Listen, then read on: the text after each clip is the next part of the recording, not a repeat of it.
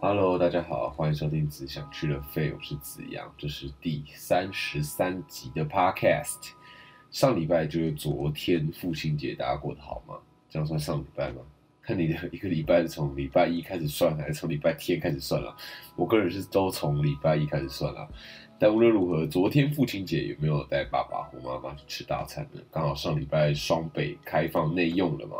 大家就有机会可以去餐厅吃了，但是我想应该也还是有很多人选择在家里吃吧，毕竟在家里吃也是蛮舒适的啦，蛮速写啊。或许过往父亲节、母亲节或爸妈生日，可能这些大节日啊，大家可能会选择在餐厅吃饭，但今年在家里吃也算是另类的特别嘛，对不对？那我之前有跟大家分享过，是一个。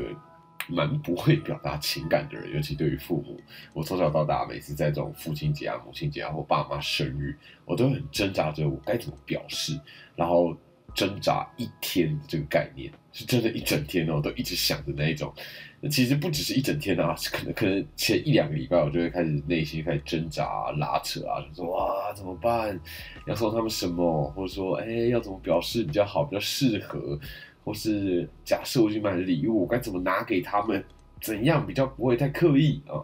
我知道应该有的人会不懂我这个别扭啊。我自己如果站在一个第三人称的视角，也会想说，干白痴哦，这边挣扎半天就直接说嘛，直接直接说父亲节快乐、母亲节快乐、生日快乐就好啦，直接把礼物拿给他们就好了嘛。但是我还是每次都过不去自己的那一关，就我在那边纠结老半天，然后在那个。可能快要过完节日，可能在前一个小时，然后才会硬着头皮去跟我爸妈说啊，父亲节快乐，母亲节快乐，生日快乐，然后就很快闪的离开，夹着尾巴逃跑那一种，像做错事一样，超尴尬的，每次都觉得超煎熬。但我自己啊，长大之后一直在想，到底是不是我长大的这个 过程当中哪一个阶段出错了哦，以至于我超不敢在这个特别的日子表达自己的心意吗？表达自己的爱。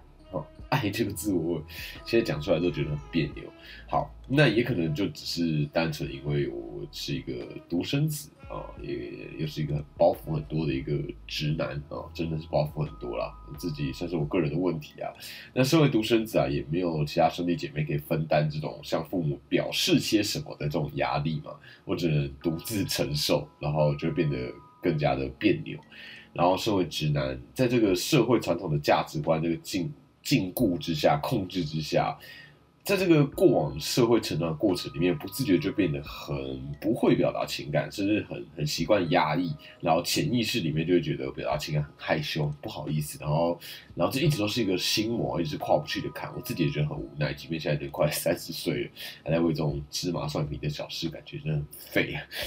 好，那不知道有没有人跟我一样，应该有吧？就那种。对于亲密的人，反而很不会直观的表达情感的那种绑手绑绑脚的感觉。但其实说到压抑啊，我也是自己觉得学了表演之后，才发现自己在日常生活里面有多压抑，就根本是压抑到也不行。我想大家可能也没有察觉到。我觉得有一个很大的原因，是因为我们的日常社会这个日常价值观还蛮鼓吹理性的，而且理性时常是被被给予就蛮正面的一个肯定的一个形容词。但我觉得啊，理性同时也是在压抑情绪的一种。那情绪化也总是被理解为负面的形容词嘛？像你真的很情绪化，哎，是不是就很容易被很难被理解成称赞，对吧？但如果说你真的很理性，哎，好像可以很容易被理解成一个称赞。但我觉得啊，一直保持理性，说不定其实潜意识里面压抑了超级无敌多。情绪的乐色也不一定，只是看哪一天会爆发而已。那哪一天情绪乐色满出来的时候，你可能才会 realize 到说，哦，干，原来我自己这么压抑啊。那我是学表演之后才开始学习，试着去探索，去更用力感受自己内心的那个感受啦。所以对于感受的察觉也变得稍微敏锐一点。像我以前看电影，我从来都不哭的。大学以前，就要再怎么感动，我心里都好像有一层膜一样。会瞬间隔开那个被感动的感觉，然后有一点跳出来这个情境，然后，然后内心就有个声音开始说服自己说啊，这哪有什么，这还好吧 之类的这种话。那以前我都不知道我这个算是防卫机制嘛，算吧，避免自己情绪受到影响的一个潜意识的一个机制。在大学之后，我学了表演，这层膜才好像被拿掉了一样，我开始感受到啊，原来我会有让我感动的事情，或是。我不知道，还是因为单纯越来越老的关系。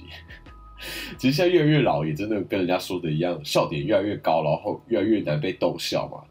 但我觉得可能是因为生活太难了，就很难笑，然后哭点会越来越低啊。看个奥运新闻，能短短个两三分钟，看那个介绍选手的故事，然后眼泪都可以瞬间喷出，连我自己都觉得很傻眼。好，但总之我讲了这么多啊，只想说，其实学表演之前，我是一个不擅长面对自己情感感受的人。那学了表演之后，我虽然对于感受的察觉比较敏锐了，但对于表达情感这件事情还是别扭到一个不行。那我自己觉得啊，这种不会表达情感的问题啊，除了总是被被别人要求要理性啊，忽略了感性这样情绪的感受之外呢，我觉得跟社会造成的这种社会定义的男性的发展，有一种脱不了关系的一个状况。今天我想跟大家介绍的这部电影，就是让我非常有感。我第一次看这部电影的时候就哭到不行，然后后来每一次每一次看，每次眼泪都 hold 不住啊。这部电影是由小劳勃道尼所主演的《大法官》The Judge，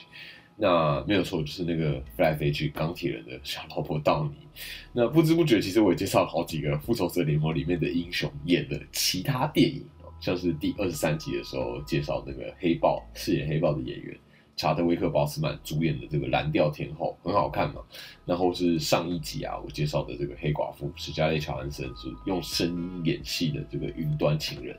那不得不说啊，这些超级英雄电影的演员一个一个都是超级无敌实力派的。虽然让他们演这种英雄电影有一种把他们的演技大材小用的感觉，也也是因为这样，像是瓦昆·菲尼克斯之前就超级拒绝演英雄电影的。那知道这个小丑的导演、编剧几乎算是三顾茅庐的概念，才最后请动他嘛。但这种超级英雄电影其实也算是票房保证嘛，所以也可以算是赚进大把大把的钞票。这样算是大材小用吗？我也不知道。但就是会觉得有一些时候，英雄电影没有办法全然的让这些演员淋漓尽致的发挥。身为这种爱看演技的人，有时候就觉得，哎，好像有点可惜。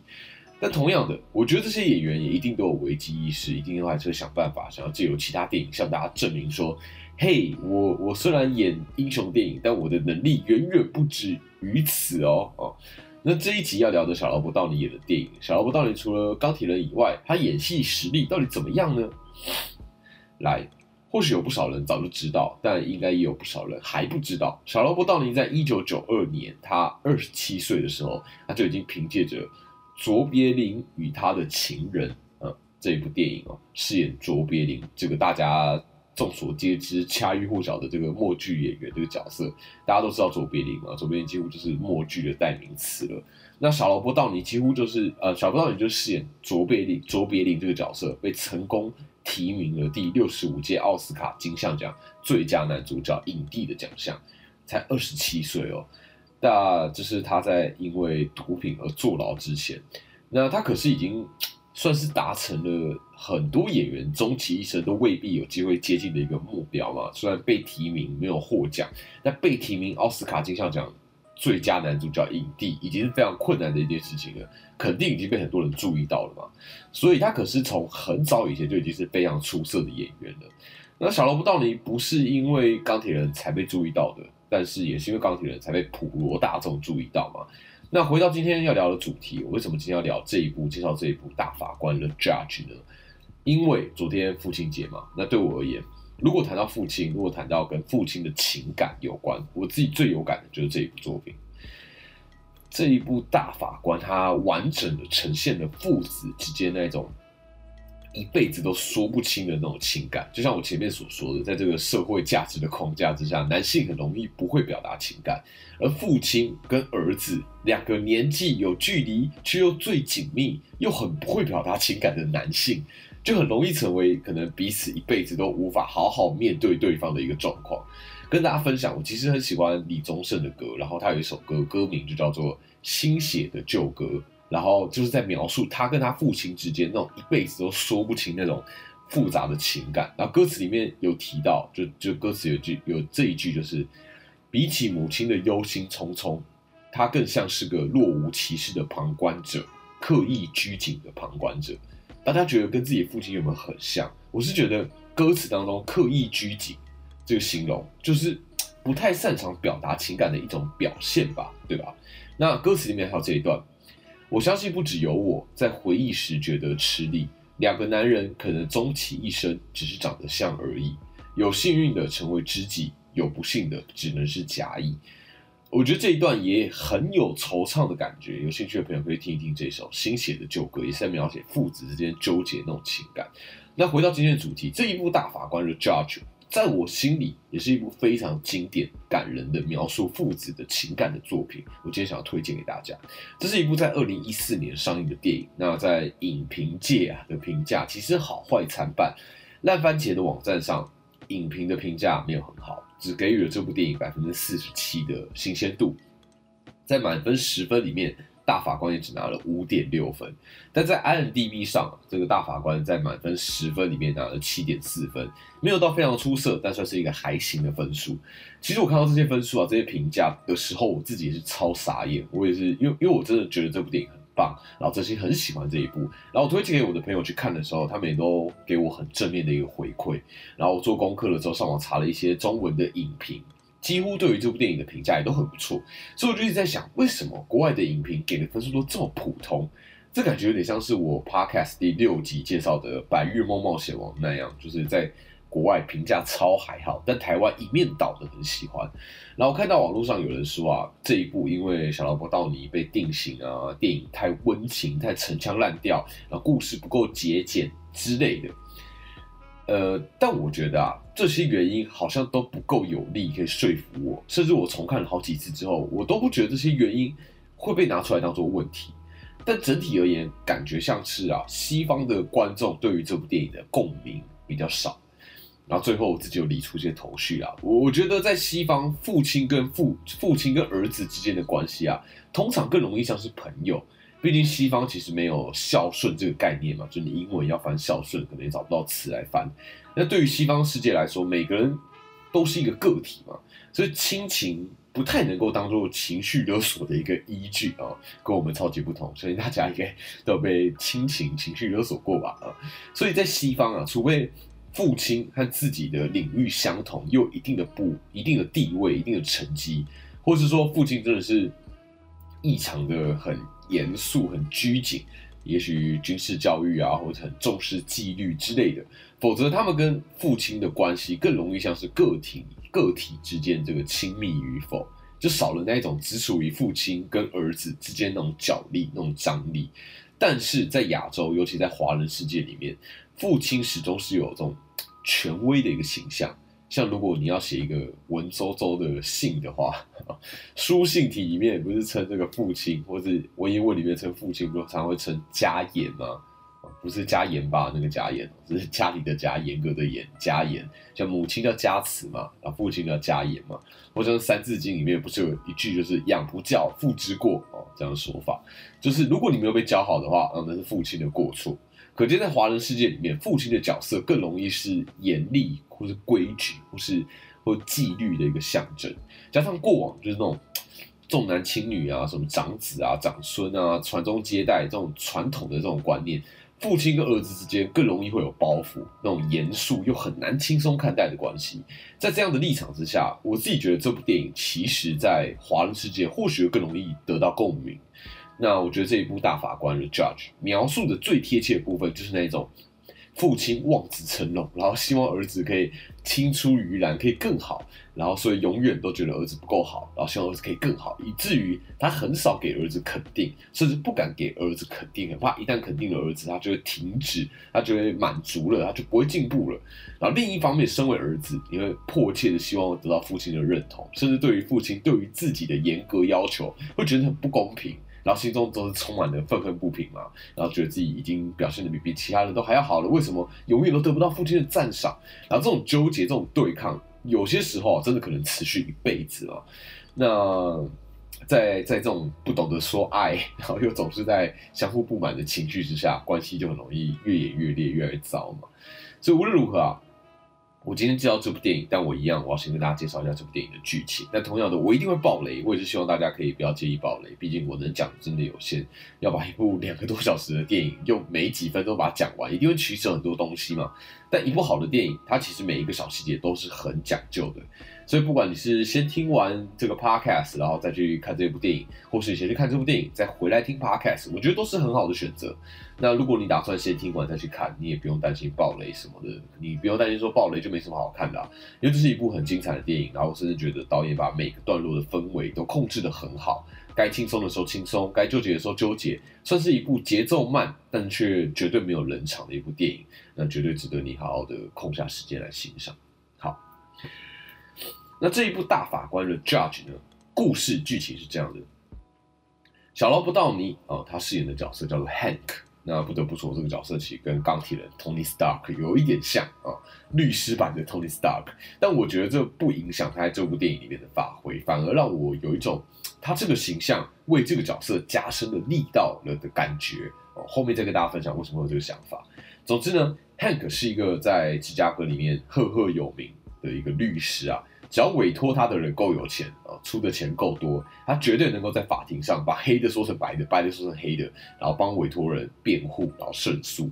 他不在乎这个案件的对错，他只在乎他自己打官司的这个战绩，而且他。战绩彪炳啊，他也对于自己的事业的成就引以为傲。但是事业看起来非常成功的他，夫妻的关系是一塌糊涂。他老婆正在外遇，而他也正在跟他老婆打离婚官司。但他态度依然很高傲，毕竟打官司是他的专长嘛。但他老婆也不可能从这个离婚官司当中占到太多便宜。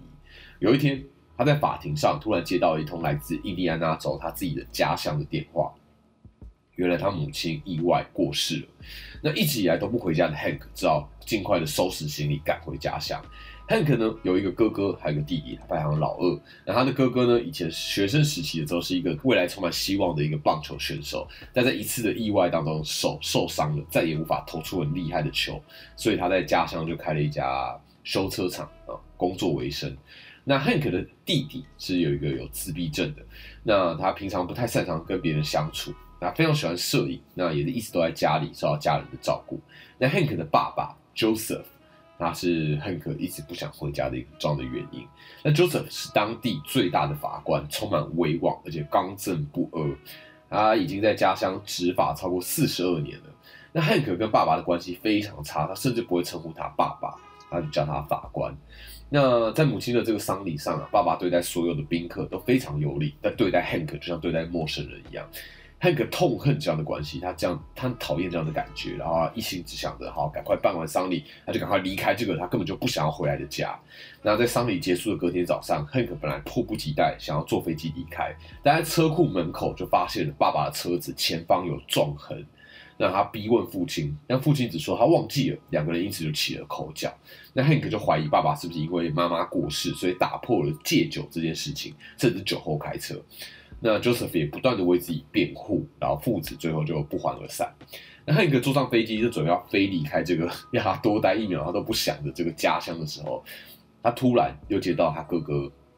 心急的电话，电话里面就提到 Hank 的爸爸 Joseph 被警方怀疑开车撞死了人，而且他刚刚被逮捕了。那全家除了爸爸以外，唯一有法律背景的就只剩下 Hank，所以哥哥恳求 Hank 可以回来帮助爸爸。Hank 于是下了飞机。原来在昨天晚上、昨天夜里，小镇上有一个曾经的罪犯，叫做 Blackwell。Blackwell 被车子撞死，而 Blackwell 曾经被 Hank 的爸爸，就是 Joseph，在法庭上轻判。而就在服刑完这个短短的刑期，离开监狱之后，他居然再度犯下杀人重刑，然后才终于被重判进入监狱。那总而言之呢？对于 Blackwell 的轻判，一直以来似乎成了 Hank 的父亲 Joseph 这个法官的生涯的一个大污点。那最近 Blackwell 刚好服刑完，然后出狱，而且就在命案事发的前几分钟，Blackwell 被拍到，好巧不巧在超商里面跟 Joseph 巧遇，然后两个人有了一番不太愉快的对话。而 Joseph 的车子的前方的撞击那个痕迹以及血痕，都完全符合了 Blackwell 命案的这个状况，所以。动机有了，证据也有了，站在警方的立场，几乎是已经定案了。然后检察官一心想要以一起谋杀的罪行控诉 Joseph。那 Hank 身为一个身经百战的这个律师啊，他着急的想要替父亲辩护，但他父亲 Joseph 一点都不愿意同意。他甚至宁愿找一个当地一个刚初出茅庐，然后名不见经传、刚毕业的一个小律师，他也不愿意找自己的儿子，即便他儿子是非常厉害的一个大律师。那 Hank 跟 Joseph 之间两个人僵持不下，那 Joseph 的脾气也非常硬。终于最后在开庭之后啊，这个菜鸟律师他承受不住压力，主动请辞，加上 Hank 放下身段，主动向父亲请缨，才终于获得替父亲辩护的这个权利。那成为父亲的辩护律师之后，Hank 这才知道父亲已经癌症末期了，而且在默默的进行化疗。但是这个化疗的过程里面，副作用就是患者会有短暂的恍神，甚至失忆。所以这一切本来是可以帮助 Joseph 减轻罪行最好的证据。但是 Joseph 担心他接受化疗的这个事情啊，如果被外界知道，他这段时间审理的案件会被判无效，甚至会让他过往树立的法官形象荡然无存。加上啊，他对于司法有一种无法卸下的使命感，他宁愿被判刑，也不愿意讲出一些避重就轻的辩词来替自己脱罪。所以他坚决不允许 Hank 公布他正在进行化疗这件事情，即便这可以帮助他免除一起谋杀这个罪行。那在这个绑手绑脚的状况下，Hank 尝试帮助父亲辩护，过程当中也发生很多插曲，像是。因为 Hank 延长了待在这里的时间嘛，他小女儿就搭飞机来找他。然后小女儿跟他的阿公 Joseph 第一次相遇，却远超过 Hank 的预期的温馨。然后见到孙女的 Joseph 似乎也不再是过往那个处处不苟言笑的法官，而 Joseph 日渐虚弱的身体也开始很需要 Hank 照料。那过程当中，父子两个人也开始渐渐打开心房。眼看父亲的日子所剩无几，Hank 也努力的尝试放下身段，但是。一切看起来很顺利，在法庭上最后的关键对峙的时候，Joseph 却固执的坚持要以正面迎击的态度面对司法，更说出他自己也觉得自己有可能撞死死者这样的说辞，让 Hank 不得不端出 Joseph 正在接受化疗的这个证据啊来辩护。然后，于是他一端出这个证据，两个人就看起来像撕破脸了一样。但这一刻，两个人才终于愿意说开在过往藏在自己心里面的话，然后在这一刻也终于倾泻而出。最后，即便 Hank 已经使出浑身解劲，依然无法为父亲脱罪。Joseph 在审判里面被判决过失致死罪，入狱四年，在服刑七个月之后，获得保外就医的机会。那电影的最后，在治疗的空档，Joseph 跟 Hank 在湖面上泛舟垂钓，两个人终于像尽释前嫌一样的相处，在这个跟过去一样温馨的时光里面，在最后这个和平的时光里面，Joseph 就安然离世了。以上呢就是电影的剧情，但我真的只取舍了很多的部分。那这部电影包含了很多元素，然后我自己觉得这些元素都呈现的很不错，不管是喜剧的部分、悬疑的部分、爱情的部分，甚至那些情绪纠葛的部分。所以在这边我还是推荐你们，就算知道剧情了，真的可以再去看，你不会太失望的，真的。那么接下来就来细聊这部电影吧。我前面提到小罗伯·道尼的钢铁人形象，在这一部大法官的 Judge 里面，我觉得是一个很大的帮助。原因是因为我们都知道钢铁人 Tony Stark 的形象就是自大啊、骄傲啊、很很很不可一世、很目中无人，然后同时也是非常有能力而且有责任感的。而且大家很容易把 Tony Stark 跟小罗伯·道尼画上等号嘛。那在这一部大法官里面，Hank 这个角色大致上也的确是这样的性格，但是大法官的 Hank。却有着比英雄片里面 Tony Stark 更细腻的刻画。换句话说，正因为小劳勃道尼的钢铁人这个 Tony Stark 的形象深植人心，让大法官的开头 Hank 的出场其实一点都不突兀，而且合理到一个不行。也正因为这样子，正因为电影的第一拍就已经完全说服我了，我也就会更期待这个角色后续的转变和发展。而这部电影。虽然整体而言包含了很多元素，但各条剧情线基本上都不脱离 Hank 这个角色。所以啊，虽然没有错综复杂的剧情发展，没有意想不到的事件发生，我们也不会觉得很无聊，因为我们正以观众的视角，从一个一个小事件看着 Hank 这个角色的一点一点小转变。也正因为小萝卜道尼的演技够精准，完全支撑了这些小转变的过程，直到剧情的最后面。最后面是跟开头一模一样的场景，甚至一模一样的状况，但是却截然不同性格的 Hank。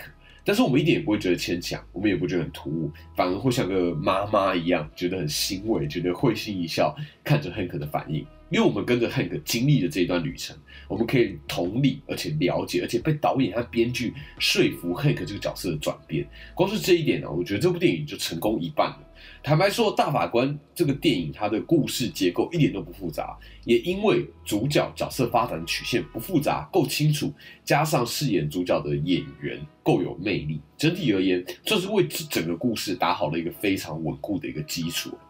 另外，就像我在第二集 Podcast 里面聊《孤味》的那一集啊，里面聊到的。家庭关系问题的这个作品啊，电影啊、舞台剧啊、电视剧啊，一点都不少嘛。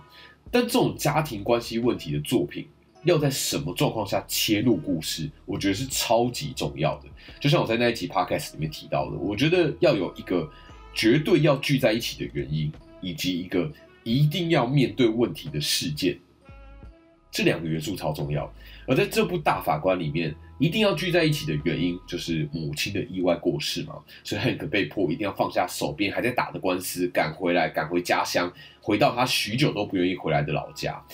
那这部电影当中，一定要面对问题的事件，就是 Hank 的父亲 Joseph 因为化疗而过失杀人的这个事件。这两个元素都够有张力，就足以撑起这个故事的骨架，让剧中的人物以及看戏或者看电影的我们都知道。接下来就是不可避免冲突将要发生，而唯有冲突的发生，这个剧情才精彩嘛，这样的故事才深刻，这样的角色转变才能够说服别人。我很喜欢在狂风暴雨当中，Hank 和他父亲 Joseph 在愤怒之下离开地下室，然后在厨房里面争执的那一场戏啊。这场戏揭露了很多事情，像是哥哥的手断掉的车祸意外，原来开车就是 Hank，所以父亲一直无法原谅 Hank，以及。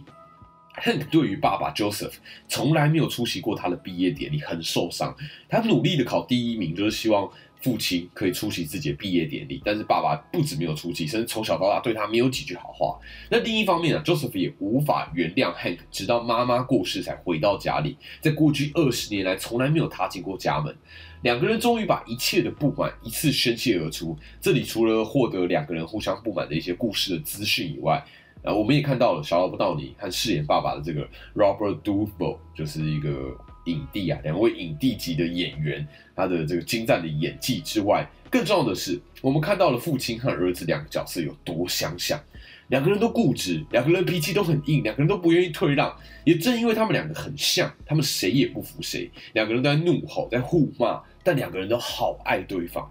这当中的挣扎，当中的拉扯，当中的冲击，我的身为观众真的看得好纠结又好过瘾。另外啊，最后的法庭戏，Hank 无法理解，然后进而询问父亲说，当年为什么轻判 Blackwell，然后父亲却语重心长的说，因为他从 Blackwell 的身上看到了自己总是犯错的儿子 Hank。他想到，而且希望他的儿子在犯错的时候，也能有其他人在这种时候帮助他，所以他想当帮助 Blackwell 这个小伙子的那个人。这段真的是眼泪的暴击啊！Hank 长年来一直无法理解，为什么父亲总对于他人比较宽容，对于自己比较严格，更觉得父亲这样子就是因为对于自己不在乎。殊不知，父亲就是因为太在乎自己的儿子，他始终不敢卸下那个威严，不敢太过放纵，以至于他在面对儿子的时候只剩下严厉。生怕一不小心就让儿子松懈了，但面对他人的时候，他也会挣扎，他也会后悔于自己太过严厉，转而多了很多的怜悯。在这样的恶性循环之下，两个人没有把话说开，只是永远无法谅解对方。而这部电影最棒的地方就在于，角色彼此的爱是说不出口的，是在争吵当中感受到的。当角色们吵得越凶，越有冲突，身为观众，你越可以感受到当中的拉扯，当中的爱。现实生活里面。我们自己是不是也常常这样呢？其实，表达不爽、表达愤恨不平、表达负面的情绪，相对来说容易很多，对吧？但是表达爱呢？表达鼓励，是不是显得很别扭？我觉得，不管我们身在哪一个角色，不管是儿子，不管是父亲，不管是情人，不管是伴侣，不管是朋友，如果你是个不太懂得表达爱的人，或许真的可以从现在就开始练习。对我而言，这也正是我自己的课题啊！我就是很不会表达的人嘛。说起来很陈腔滥调啊，听起来就是那种左耳进右耳出的话，类似说哦三不五时，爱要及时之类的，或者说啊不要这个树欲静而风不止，子欲养而亲不待啊。之类的一些一样很矫情啊，一样很好理解，但是没有那么好做到的一些话，或许看完大法官之后，你可以从故事当中角色的拉扯，发现你跟你的父亲，你跟你的母亲也没有那么不好沟通嘛，他们才真的是难沟通啊。也许啊，随着时间渐渐冲淡很多冲突，也许随着岁月，你也渐渐会变得成熟，变得有智慧。也许也不一定非得要跟对方讲和，但总是可以给彼此一些机会，也是给自己一些机会，对吧？好的，以上呢就这集的 Pockets 内容，希望你们喜欢。那如果你喜欢这集的 Pockets 内容，或是你知道有谁很喜欢《大法官》这部电影，或许可以推荐你这一集给他。那如果你喜欢这个节目，也欢迎你分享给你的朋友。我每个礼拜一的晚上十点都跟大家聊聊天，聊聊电影，聊聊戏剧，聊聊有趣的作品。感谢你们陪我讲干话。那么只想去了费，我是子阳，我们就下次见喽，拜拜。